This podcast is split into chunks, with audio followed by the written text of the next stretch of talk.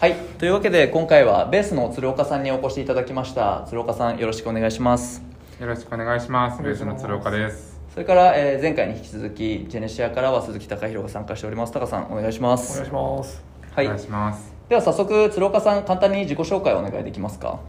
ベース株式会社の代表を務めています鶴岡です。よろしくお願いいたします。平成元年生まれ、1989年生まれで、今31歳です。えー2012年の11月にベースってサービスを作っていて、その後の12月に起業していて、えーなので来月で丸9年ぐらいあの会社をやっているっていう感じです。えー現状で言うと今何名だ？200名前後ぐらいのスタッフで、まあ、やってるので、まあ、これからあの大きくしていきたいなっていうフェーズがずっと続いているかなと思います。ベース作る前はあの唯一キャンプファイヤーっていうその今家入さんが経営しているクラウドファンディングのサイトでインターンをしていてもともと最初ベースも僕がコード書いて作ってたんですけどそのなんかエンジニアリングの部分とかはキャンプファイヤー社で、えっと教えていただきました。でなんかそこでこうインターネットの良さとか、まあ、結構こうロングテールとかすごい好きなんですけど、ロングテールの魅力みたいなのを教えてもらってでまあそこで本来はなんかこうキャンプファイヤー入れるといいなみたいな感じで働いてたんですけど、まあなんかうまく入ることができず なんかはい。そうなんです。でなんかあのイエリさんといろいろサービス作ったりとかしてる中でまあなんかベースってサービス作ろうかなと思って作り出したのが2012年の夏ぐらいからあのコードを書き出して、えー11月にローンチしたっていう感じですね。今のベースの事業ポートフォリオというか事業構成っていうとどんな感じになってるんですか、えーそうですね、まあ、現状やはりベースっていうサービスが創業の頃からやっていて一番大きいんですけどあの会社的にはあと決済の事業をやっているチームがあったりとか金融の事業をやっているチームとかがあったりして、まあ、その EC 決済金融っていう領域で、まあ、ロングテールのチームをエンパワーメントできればいいなみたいなところでチャレンジしています。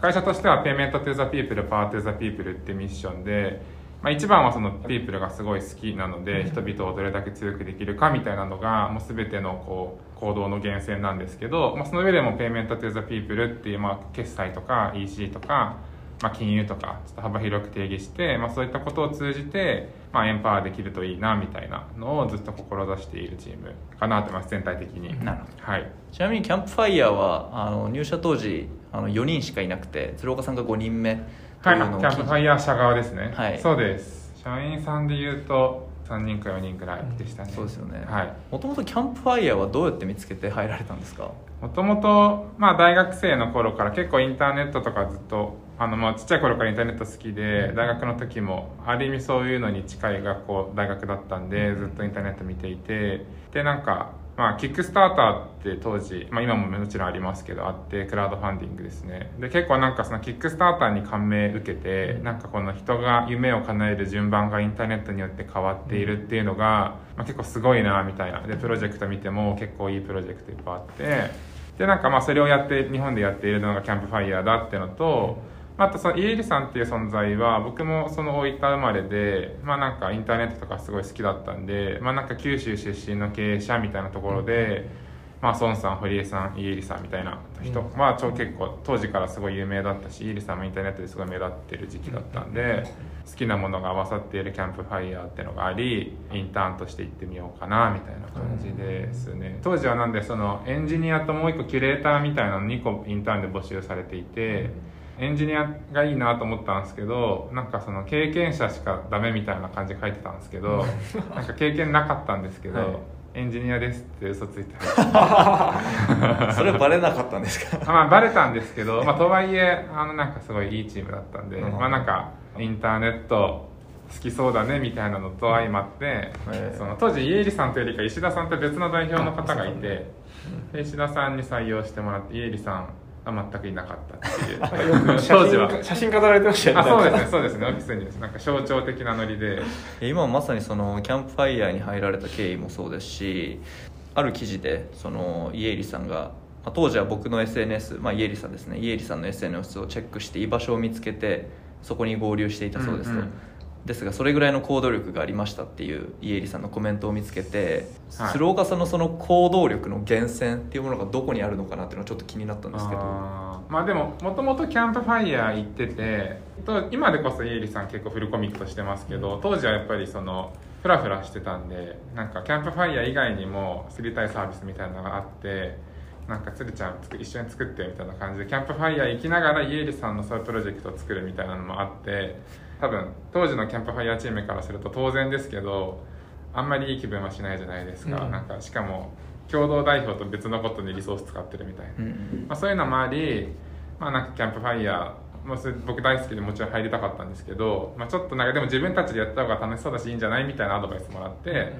でそれでもう大学僕休学してたんででキャンプファイヤー行かなくなったらもう毎日めちゃくちゃ暇で,、うん。でそうするともはや家入さんと遊ぶしかないみたいな。そもあって。まあでもやっぱり一緒にいるとめちゃくちゃすごい人で。毎日いいことを教えてくれるわけじゃないですけど、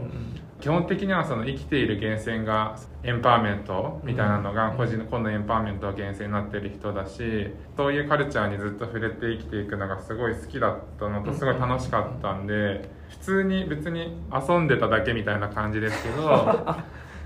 遊びながらいろいろ教えてもらったっていう感じですね。なんでそのベース以外にも家入さんが作りたいってサービス何個も作りましたけど、やっぱりそのウェブサービス作る楽しさはそこで学んだなと思ってやっぱりなんか当時は今よりこのな牧歌的というかなんか結構その、まあ、ライトのウェブサービス作ってもそれこそなんか家入さんがツイートするとみんなバッて使ってくれるみたいなのがあって、自分で作ったサービスを使ってもらう体験をめちゃくちゃさせてもらえたんですげえ楽しいなみたいな。当時はまだね LP っぽいようなサービスあそうですねもそうですね。ちゃんとバズったりとかしてましたもんね、はい、そうですそうですそうです。今ほど全然目が超えてないっていうかあそうですそうです。ねいいなかなんんか面白い時代でしたよね。そのバレンタインデーの日にバレンタインにまあなんか関連したサービスを作るみたいなのとか、まあなんかそれがすごい毎回ちゃんと受けて受けてたんで、うん。単純に楽しいなみたいな。まあなんか遊んでただけみたいな感じですけど、ありがとうございますでは次に創業に至るまでの、えーところについてお話をお伺いできればなと思うんですけどもともと起業しようと考えたことはなかったっていうのをあの記事でお見かけしたんですけど、起業に対する思いっていうとどんな感じだったんですか？まあそうですね。まあなんかさっきもあったように全然キャンプファイヤーに入れるんだったら入りたかったですし、うん。なんか自分で会社を作りたいというよりかはなんかウェブサービスを作りたいって思いのが結構強かったんでまあなんかそれを満たす方法としては結構別にこだわりがないというか何でもよかったなみたいなのはありうん。ましたね、なるほど。でその中で、まあ、ベースの創業というか、まあ、創業より先にサービスの立ち上げうんうん。に至るわけですけど、まあ、いろいろなところでお話しされてされてると思うんですけど改めてそのベースの事業アイデアの着想ってどんなところにあったんですか？そうですね、まあ、複数要因もちろんあるんですけど、まあ、一番話してるのはやっぱり母親が大分で小売店をやっていて、まあ、なんかネットショップやりたいんだよねみたいな話しててで、まあ、当時は大きいプラットフォームさんいっぱいありましたけど、まあ、結構どれも難しいとか、まあ、リスクがあるとかうまくできないみたいなのがあり、まあ、なんかこういう僕の母親とか全くインターネット詳しくないですけど、まあ、なんかそういう人たちがネットでショップを作りたいって思い出すタイミングなんだなみたいなのが一つと、うん。まあ、あとさっきやっぱキャンプファイヤーもそうだったしそれ以外で家入さんと作ったサブプロジェクトも、まあ、全部決済が入っていてでその決済に当時はペイパル使ってたんですね、うん。でなんかペイパルずっともう毎日のように当たり前のようにか使っててでなんかペイパルって本当すごいなみたいな。なんか大学生の僕でも簡単にビジネスできるしなんかもうめちゃくちゃその民主化決済自体民主化してるなみたいなのがあって、まあ、ただやっぱりなんかこれってエンジニアの僕だから作れるけど、まあ、他の人ってペイパル使って自由にビジネスできないんだなみたいなのがあって、まあ、なんかやっぱりその辺その辺の2つの要素は結構大きくてじゃあなんかそのペイパルを簡単にしようみたいなのと誰でもネットショップを作れるようにしてあげようみたいなのを結構ガッチャンコしてベースっていうプロダクトができたっていう感じですね。そうなんですねなるほど、はい。結構創業してすぐの段階からというかもう創業のタイミングから決済の事業を立ち上げたいとかその決済の未来について考えていたみたいなお話があったと思うんですけど、はい。そこはもうペイパルが元になってというか原体験になってっていう形なんですそうですね。なんで個人的にはペイパル作ってる感覚でしたね。うん。当時から。うんなんかペイパルにネットショップを作れるっていう付加価値を乗っけてまあもちろんペイパルの領域では戦えないですけどそのペイパルがいない領域においてペイパルのような付加価値を提供したいなみたいなのがあったんでなんかその EC サイト作ってるというよりかは決済ソリューション作ってるっていう感覚の方が全然強いですしなのでミッションもペイメント to the people になっていて、e コマース to the people じゃないというか、まあ、なんでそこはやっぱりそのやっぱりビジネスをする上ではペイメントが根底にあり、まあ、そこにどんどん付加価値を乗っけているっていう感覚ではありますね。なのでビジネスモデルも全部そこに寄っていてっていう。なるほど、はい。今回というか今月今年にそのベースを PayID っていうふうにブランドに、えーはい。ブランド変更があるかなと思うんですけどそのあたりの構想というか 事業全体感のイメージはじゃあその当時からまあそうですね。やっぱインターネット上のそのショッピング体験を最適化しようとすると、そのディマンドサイドとサプライサイド両方最適化しないといけないなって思いは当時からあって、やっぱペイパルとかアリペイとかやっぱすごいイノベーティブだったのは、そのマーチャントとカスタマーをその同じ会社で管理しているというか、うん。やっぱなんかクレジットカードネットワークってそのイシュアーとアクワイアラみたいなのがいて、加盟店を管理しているプラットフォーマーあ会社さんとそのカードを持っているコンシューマーをその管理している会社さんが違ったりするんで、まあ、結構中間コストがいっぱい発生したりとか、まあ、それがゆえにそのなんかそれぞれの審査の柔軟性が落ちてたりとか、まあ、するなみたいな、まあ、でリアルの場がベースになっている時ではしょうがないけれど、まあ、なんか消費がどんどんインターネット上に移っていく未来においては、まあ、やっぱそのペイパルとかアリペイとかみたいに、まあ、一社で両サイド見ているっていうのは結構大切かなみたいな,、うんまあ、クレジットカードも一番昔はそういう構造だったと思うんですけど徐々に今あのカードネットワークみたいなのができてで、まあ、逆にインターネットが発達するとまた元のようなその一人が一社が管理するみたいなの戻れるかなみたいなのあったんで、まあ当時からやっぱりそのディマンドとサプライ両方自分たちで管理したいなみたいなのがあって。まあ、でもやっぱ同時にやるのは難しいっていうので結構取捨選択としてその購入者サイドは一旦損切りしようっていうので、うん。そのマーチャントに100%振り切ったっていう感じなんですけど、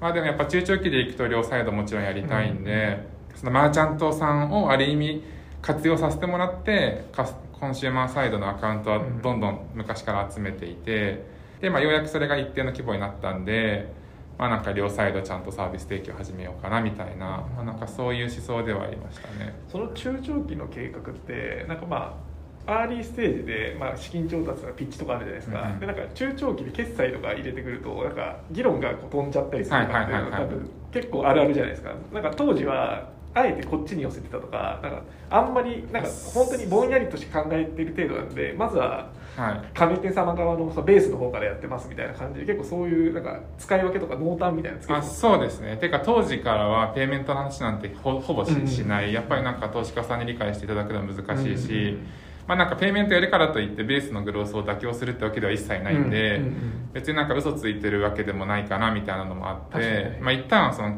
もう本当に EC のそのプラットフォーマーとして、まあ、徹底的に、まあ、実際そう実際事実なんですけどでやっぱりお話ししてましたね。結構決済とかそれこそ中長期の話があんまり入りすぎちゃうと、うん。やっぱご理解していただくのは難しいというかね。こっちも伝えるのもすごい難しくなっちゃうんで、まあ、そこは結構なんかかなり取捨選択はしてうんうん。昔からですね、まあ、それこそようやく今年ぐらいからなんで購入者サイドの話しだしたの、うんうんうんある種ずっとやりたかったことをようやくちゃんとやれるようになね。って結構その購入者アカウントってベースみたいなスターフロントサービスからするとすごい大事で、で、まあ、それこそグローバルだと Shopify もあるし、まあ、日本でももめちゃくちゃいっぱいスターフロントのプロダクトってあるんですけど、やっぱ基本的にその各店舗ごとの購入者アカウントがあるっていうのが当たり前じゃないですか、そうですねうん。まあ、Amazon さんとか楽天さんは共通アカウントですけどね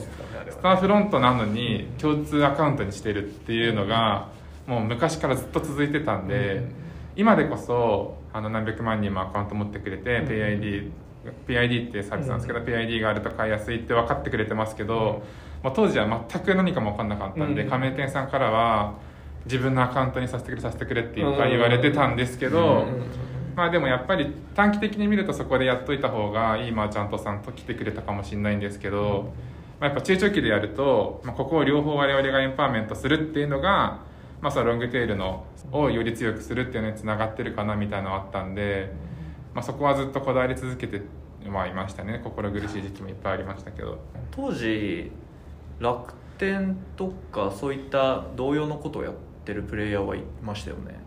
あそうですね、まあ、それこそ創業の頃からスターズっていうサービスが同じだったしもともとそのイエリさんがやってたペーパーボーイって会社にあるサービスカラーミーショップさんっていうのも同じだったし、まあ、あとサイバーに投資してもらうタイミング。で2年目ぐらいからはそのヤフーショッピングさんも、まあ、ベースみたいなツール出してくるタイミングもあったりしたんで、うん。競合には恵まれてますね。なるほど。はい。恵まれてるっていうのがいいですね、なるほど。でそこから初日に数千人のユーザーが登録し1か月後には1万ユーザーを超えたっていうお話があったと思うんですけど、はいはいかなり最初からそこは反響があったですね。そうですね。もともとそのイエリさんと作ってるサービスでめちゃくちゃ炎上しちゃったサービスがあってなんかクラウドファンディングで学費を学生さんの学費を集めるってやつを作ってでなんかいろいろ大変ででそれこそなんかメディアの方が来てなんか取材もされてみたいのがあったんですけど、まあ、それ別に牧師担当じゃなかったんです。コードは書いてたりとかその連絡のフロントをやってたんでなんかその頃に対応してたメディアさんに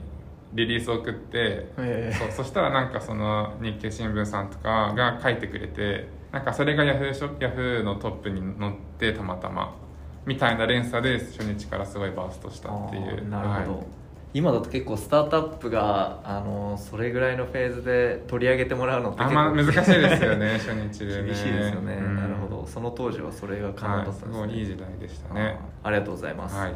じゃあ次に事業面についてお話をお伺いできればなというふうに思うんですけど、一番個人的に聞きたいところがですねプロダクトの方向性とユーザーヒアリングのバランスはい。についてあの一番気になっていて、はい。で先ほども加盟店さんが自分の ID というかそのベースの共通決済ではなくて、うんうん。自分で情報を持たせてほしいとかなんかそういうニーズもありでかつベースの場合って個人の方とか SMB の方とかにフォーカスする、うんしていたと思うので、なんかその機能の拡張みたいなところをあえて抑え抑えていた側面もあったのかなというふうに思うんですけど、一方でこういう機能が欲しいとかああいう機能が欲しいとか、うん。そういうニーズもたくさん出てくると思うんですよねで前回あのマネーフォワードの辻さんにもお話をお伺いした時にあの特に C 向けアプリの方はやっぱりいろんな人からいろんなニーズが上がってくるからしっかり自分たちでペルソナを決めて、えっと、そのペルソナに従ってプロダクトの方針を決めるとか意思決定をするっていう話があったと思うんですけどそのあたりの、まあ、プロダクトとしてこういうふうにしていくっていうのとユーザーからのニーズのを組み上げるバランスこの辺ってベースの上でどうやってやられてたんですか？まあ、基本的には完全にミッションドリブンですねまず、うん。でなんかやっぱりいまあ、未だにすごい意識してますけどなんかその短期的には超非合理なんだけど長期で見ると合理的になる意思決定ってめちゃくちゃいっぱいあるなと思ってて、まあ、EC とかもまさしく我々もそうですけどその GMV とか流通総額が一番の KPI になることがまあ往々にして多いと思うんですけどでやっぱり流通総額が KPI になると、まあ、普通に考えると大きい加盟店が欲しくなっちゃうじゃないですか。でそうすると多分ずっと大きい加盟店にフォーカスした機能を作り続けるっていうのが、まあ、こう今までのそのトレンドだったと思うし実際そこがまあマーケットとして空いてたと思うんでその意思決定自体は間違ってないと思うんですけどやっぱベース自体は、まあ、それをやるために作った会社でもないしでミッションもあるのと、まあ、あと普通にそのビジネスとして考えても、まあ、短期だとロングテールなんてなんかみんなビビたるもんだなと思いますけど、まあ、10年経つと、まあ、マーケットそれなりにあるんだなって理解していただけ出してるかなと思っていて、まあ、そういった意味ではなんか短期ではめっちゃ非合理なんだけど長期では超合理的になる意思決定みたいなのでまあなんかこうギャップをついていかないとそのなんか僕みたいな学生企業というかなんかその最初あんまり下駄を履けていない起業家からすると、まあ、どれだけ時間にレバレッジかけて勝負できるのかが大事かなって気はしてるんで、まあなんかそういう意思決定はい未だに超大事にしてますね。なんで。どの時間軸で事業を捉えるかってすごい大事ですね。なんかこうスタートアップイコール、まあ、シリーズ AB とかってあるから、うん。なんかこう短期的な成長を求められがちだけどなんかサービスの本質を作るってなるとどの時間軸でその事業を作る気でいるかどうかっていうのは起業家にとってもその起業家の時間軸を投資家あと社員の人とかにも多分浸透させるのがすごい大事だなと思っている中で。なんかどれぐらいの時間軸を鶴岡さんは許容されてたの、ええというか見てたのかなっていうのはすごい興味あるんですね。基本的にはやっぱ5年から10年ぐらい、その1個の事業を作るのにはかかるし、うん逆にこれがかかる事業をやらないと勝てないなっていうのはあっうんうんうんうんてなんかお金を超使う事業とか、うんうん。超優秀なメンバー集めて作る事業みたいなのって、まあ、めちゃくちゃやりたくなっちゃうんですけど、うん。まあ、普通に無理というかなんか22歳で会社作った僕がそのプレーするのは無理なんで。ねうんまあ、ちょっと VC さんもいろいろなどのタイミングで投資してもらうかもあると思いますけど、まあおおよそ10年ぐらいだとすると、まあ5年から10年ぐらいでワンプロダクト仕上げるみたい仕上げるというかまあ形にしていくみたいなのが、まあ、意識としてはずっとあるかもしれないですね、はいだからなんか今それこそジェネシアさんと一緒にやらせてもらってるモッシュとか、はい。結構なんか昔のベースを見てるような感じですけど なんかあんまりグロース焦んないでほしいなというか、うんまあなんかベースとかめちゃくちゃ株主に恵まれて、いや今月はこれ以上伸びないのがいいんですみたいなとか言っちゃうタイプだったんで、なんかこれ以上伸ばすとこうふと無理してる成長になってるというかいやプロダクトが歪んでいる成長になっちゃうから、ここの成長率ってこのぐらいでいいんですみたいな言ってなんかなるほどみたいな。なんかそのタイガさんとかイエルさんとか基本的にはなんかそれ信じてくれる人だったんで、ベースのすごい良かったのはやっぱりそういうロングタームでやることに対してなんかずっとみんな信じてくれる株主の方々だったのでいいなと思ってて。それはまたなんかその次の時代でも伝えていけるといいなみたいな個人的なそのサブミッションとしてはあるんですけど。その話に関連するところでいくとその収益化のタイミングが2017年の秋。はいはいはいはい手数料ですね。はい。はい。と認識していてかなり事業の立ち上げからあはい。の時間が経ったタイミングで手数料をつけてると思うんですけど逆に言うとそのそこまでは手数料なしにしていたわけじゃないですか、はでそれって結構しんどいことだと思うんですよね、はい。はい。はいそれこそ自分たちは営利企業として売り上げを稼ぎたいし、うんうんうんうんまあ、あの先ほど株主には恵まれてるというふうにおっしゃってましたけど、まあ、とはいえな株主からのそういう意向もある場合も、まあ、ほ他の企業の方とかだとあるかなと思うんですけどなんかそこまで耐えしのげたのはやっぱりまあ株主のおかげだったりするのかなっていうのとあとはその競合の状況もあるのかなと思ったんですけど。結構なんかまあちょっとどのぐらい意識してたか僕でも覚えてないんですけどあんまりその売り上げとか利益を上げたいなって思いはなくて、うんまあ、EC のビジネス構造上、まあどまあ、トップラインが伸びればどうにかなるって思いもあったんでなんかそこはあんまり議論として出したくないなっていうのはもう一番最初の方のラウンドからあって、なんで基本的には GMV のディスカッションしかしないって結構決めてましたね。GMV とあとベースだとその月間売店数っていうその何ショップが売れてるのか、うん。要はなんかここ結構なんか思想を KPI に落とすとベースの場合ってその1店舗あたりの平均単価が上がりすぎないようにってずっと意識しててこっちが上がっちゃうと要は大きい店舗が入ってて、要はなんかミッションとブレてる可能性あるよねっていうのがあるんで、うん。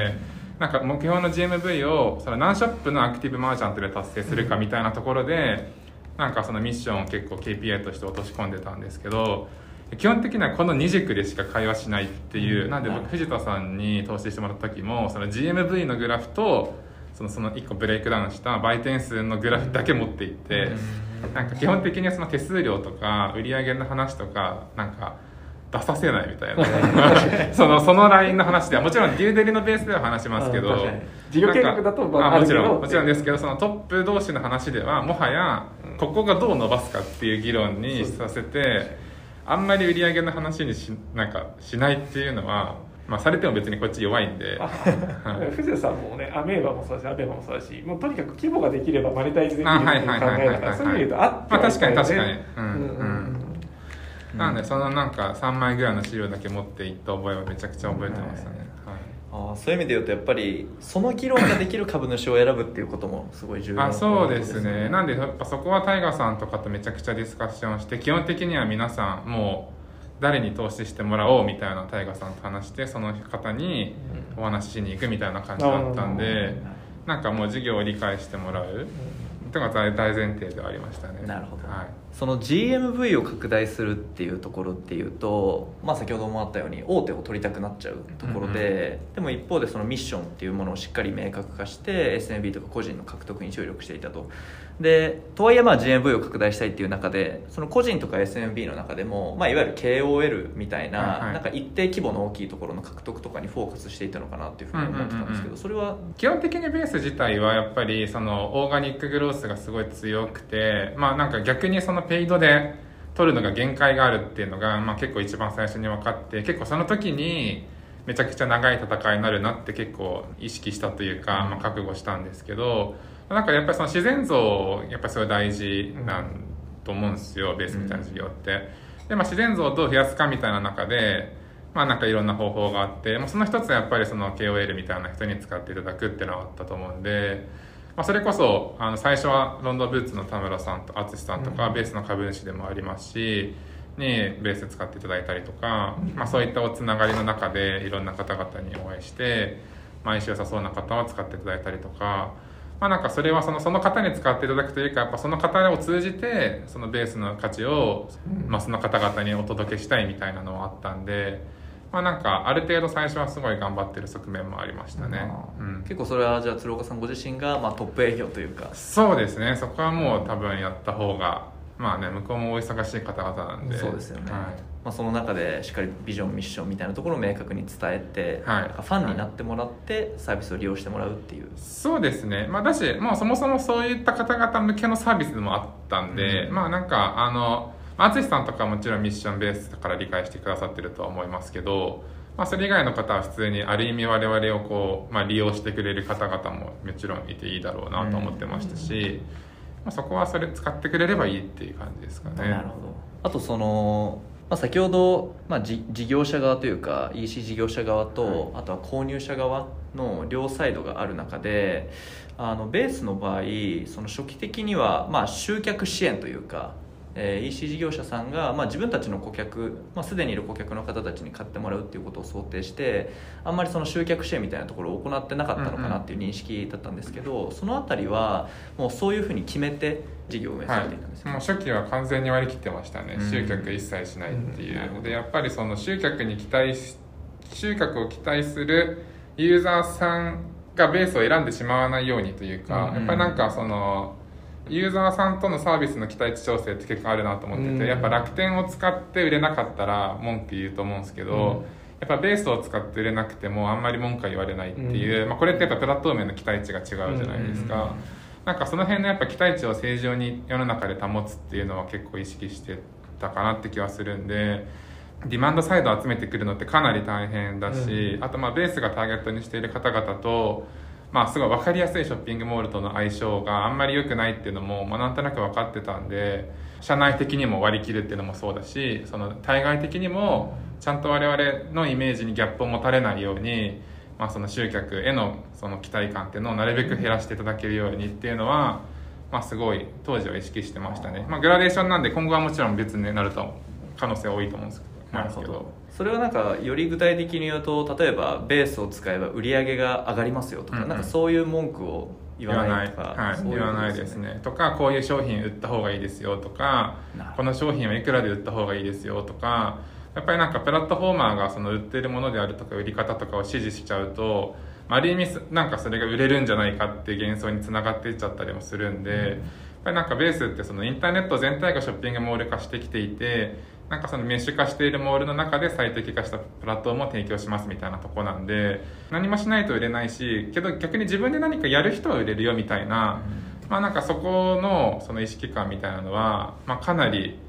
あの頑張ってたかなって気がしますね。なるほど、はい。じゃあ逆に最初はベースを使ってでもベースを使っていく中でなんかもっと売っていきたいなんかベースもっと集客してよみたいな感じのお客さんは逆に言うと離れていっちゃう可能性もああそうですね。まあでもそれはもうしょうがないというか、うん。なんかああんまり追いすぎるとどうしようもないんで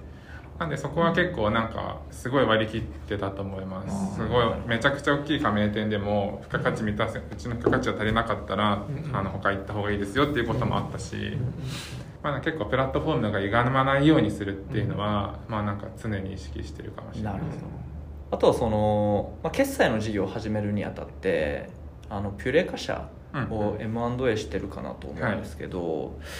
もともとはその自社で立ち上げるっていうよりは M&A をして、まあ、リソースを獲得したことになるのかなと思うんですけどこの M&A の背景でいうとどんな感じになるんですか、えーとまあ、そのピュレカ元ピュレカ、まあ、はい。現PAY って会社なんですけどの代表やってる高野っていうのがなんか僕がキャンプファイヤーにいた時の同じオフィスの中にあった、まあ、バンドルカードのカンムでインターンしてたんですよね、うん。高野。でその頃から知り合いでもう超優秀エンジニアだったんででやっぱりなんかその中でその高野自体は決済やりたいみたいな。でなんか結構僕とも近い思想の中でやっぱアプローチとしてベースはそれをショッピングあー EC プラットフォームっぽく見せていて高野の場合は多分どっちかとストライプっぽい感じで見せるみたいな感じで、でなんか将来的にたどり着きたいところは同じだって知ってたんですけど、うん。まあなんかやり方が違ったんで、まあ、それはそれで面白いなとか思ってたんですけど、まあ、でもなんか幸いなことにベースの方が先に立ち上がってでなかなかビズデブ的な交渉力もベースの方が持ってたんで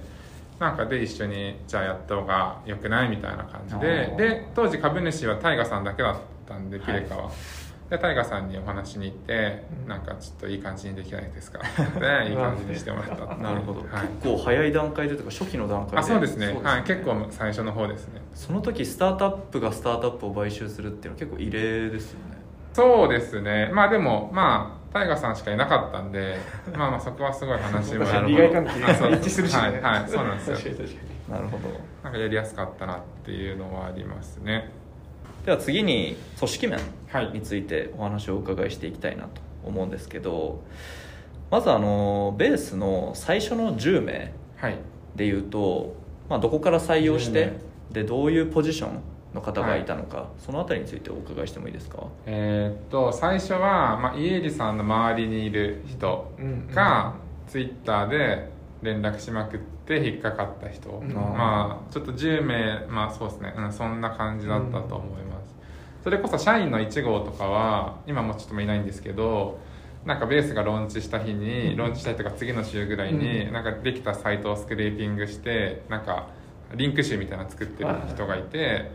に DM 送ってなんかそれ うち自分たちうちでやりましょうよみたいな感じで、その日にオフィス来てもらって社員になってもらったりとかもしましたし、結構まあなんかそれっぽいツイートしてる人とかみんな DM 送ってました、うん。はい、最初はもう皆さんエンジニアですか？基本そうですね、はい。まあ、もちろんカスタマーサポートも必要だったんで、まあ、何人かいましたけど基本的にまあクリエイティブ職の人が多かったましたですね。なるほど。今の CXO クラスというか取締役取締役執行役員クラスの方々は？そうですね、まあ、40人ぐらいから780人ぐらい100人弱ぐらいまでの規模感の間に入ってきた感じですかね。なるほど、はい。なるほど。ちなみにその鶴岡さんが組織づくりっていうものを意識したタイミングってどれぐらいのタイミングでした？かあーまあ大体メッセージが伝わらなくなるみたいな意味でまあなんかその50名前後ぐらいの時とかはかなりなんかまあノリでバッて突入しちゃったんで なんかコミュニケーションがすごいあの薄くなっていっちゃって、うん。なんか何やりたい会社か分かんないとかあって、まあなんかそのぐらいのタイミングからですかね。結構やっぱりそれでダダダダってその辞めていくメンバーもいて、まあ、なんか結構ね辛そうにしてるメンバーもいっぱいいたんで、なんかめっちゃ申し訳なかったなと思って、なんかそこはちゃんと整備しようみたいなところで組織ちゃんとしたりとか、ミッション作ったりとか、うん。まあなんか結構その辺何もまあなんかみんな一緒にいるし伝わるっしょみたいな感じだったんですけど、うん。壁にぶつかってその辺をやっていったって感じですかね。事前にリサーチした際にあの組織に関する問題点はどんな問題よりも先に解決にコミットすることっていうのを。そうですね。その辺はやっぱメルカリからもらったカルチャーかなと思っててうん。やっぱ小泉さんとか慎太郎さんとかに、まあ、一番はやっぱ採用にコミットすべきだよねっていうのでうん。採用的組織にコミットすべきだよねっていうのであったんですけどそうですね、まあ、最初は見よう見まねでずっとやっててまあ日が経つごとにその言葉の重みが分かるなみたいなのを日々痛感してますね。あーなるほど、ちなみにそのミッション作りをそのタイミングでやられたというお話があったと思うんですけどその、まあ、原型となるものみたいなものは結構創業当時からあったんですか？言葉としてですか？言葉としてはないですね。うん。基本的にはまあなんか空気感みたいな、うん。まあなんかインタビューで答えていく中で出たりとかはしてましたけどなんか言語化されてる何かはなくてで、まあ、今のミッションの一個前のミッションが日本語のミッションがあったんですけどはその時に作って初めて言語化してっていう感じでしたね。ちなみにその前まではあんまり組織課題とかは発生してなかったんですか？うーんまあ結構牧歌的だったんで。いやまあもちろん組織課題はありますよ。不満が出てるとか、なんかわかんないけどその給料どうしようとか SO どうしようとかもちろんいっぱいいっぱいありましたけどまあどうにかなるかなってまあなんか。ちなみにそういった組織課題を経て今のベースでその採用において意識していることはいはいっていうとどういうことがありますか？まあ、結構やっぱりその来てくれるメンバーのその何責任とか権限とか、まあ、何をしてもらうかみたいなその人自体のミッションとか、まあ、結構やっぱ正確にお伝えしないといけないなみたいなところで、まあ、すごい大事だなっていうのとぱりやっぱりいろんな組織図とかね試しているフェーズではありますけどやっぱ適切にその責任と権限がこうあの上がっていったり下がっていったりするというかやっぱなんかそういう構造自体は常に意識しておかないとやっぱ仕事って飽きちゃうというかうん。普通にずっと同じことしてると、だからやっぱりなんかなんか何人雇用したいみたいなあんまないんですけどとはいえ常にその組織がスケールし続けてないと、まあ、なんか責任とか権限ってなかなか変わっていかないなみたいなのあったりするんで、まあ、なんかその辺はすごい意識はしてますうんね。うん。なるほど。今創業期に戻れるとしたら組織づくりにおいて過去のやり方と変えるポイントってあったりしますか？なんかまあ当時の信頼とか余震に戻るんだとすると、まあ、比較的ベストに近かったかなって気はしますうん。ね振り返ってみると。なんかあそこはしたら良かったなとかはあるけどまあなんかそれでも周りに恵まれてたと思うしそれこそなんか家入さんの前の会社の取締役の方本人採用できたりとかあったりもしたんでまあでもやっぱりね学生企業の中で採用するのってすごい大変なんで本当に。まあ、なんでやっぱそんななりの戦い方みたいなのを見出していかないといけないなっていうのはありますよね。なるほど。ありがとうございます、えー鶴岡さん本日はありがとうございました。ありがとうございます。えっ。と、皆さんにあの次回のゲストの方のご紹介をお願いしていてですね、鶴岡さんにもぜひどなたかご紹介お願いしたいのですが、はい。お願いできますでしょうか？そうですね。じゃあクラウドワークスやってる吉田さん。ありがとうございます、はいご紹介ご紹介っていうのもおましいですけど、はい。吉田さんとはもともとどういうつながりなんですか？えーもうベース創業した時にそれこそそのマネーフォワード紹介してくださったマネーフォワード辻さんと出たビジコンの審査員が吉田さんだったりして吉田さんの方が先に起業されてたりするんで、うんまあなんかなんでベース作ったすぐの時から出会ってましたし、はい。ちょっとの差だと思うの？は2011年とかだったっけ？吉田でしたっけ、うん。でもなんかその僕と辻さんが出たビジコンの審査員が吉田さん国光さん川辺さんみたいな時があって 緊めっちゃ緊張してたの覚えてます。そんなことはあった。んですそうありましたですそこからすごい、まあ、あのなんか今でももちろん仲良くしていただいてますしやってる時期は全く違うんですけどやっぱなんか作ろうとしてる世界にはめちゃくちゃ共感して、吉田さんもこうどれだけ強くできるかみたいなすごいそのインターネットっぽいですよね。そうインターネットっぽいしそこにはめちゃくちゃ共感するんですごい話聞いてても勉強になるしあとやっぱ人間的にもかなり最近影響を受けててやっぱりなんかその会社じゃないとこの社会貢献とかもすごい積極的にやられててなんか吉田さんに話聞いて僕もアクション変えたこともいっぱいあるし、うん。そういう意味では結構なんか人生を通じてすごいいい方向に導いてくれてる先輩かなって気がしますね。なるほど。ということで皆さん次回のゲストはクラウドワークスの吉田さんですのでぜひ楽しみにしておいてください。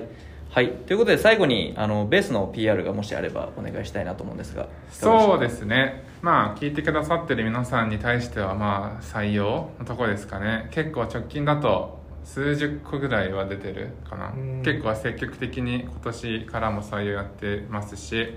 まあガンガンまた今おおよそベース作ってから10年の話でしたけどまた次の10年なんかこの10年はより早くってテーマだったんですけど次の10年はなんかそのより早くより遠くまでみたいなテーマにしてて、うん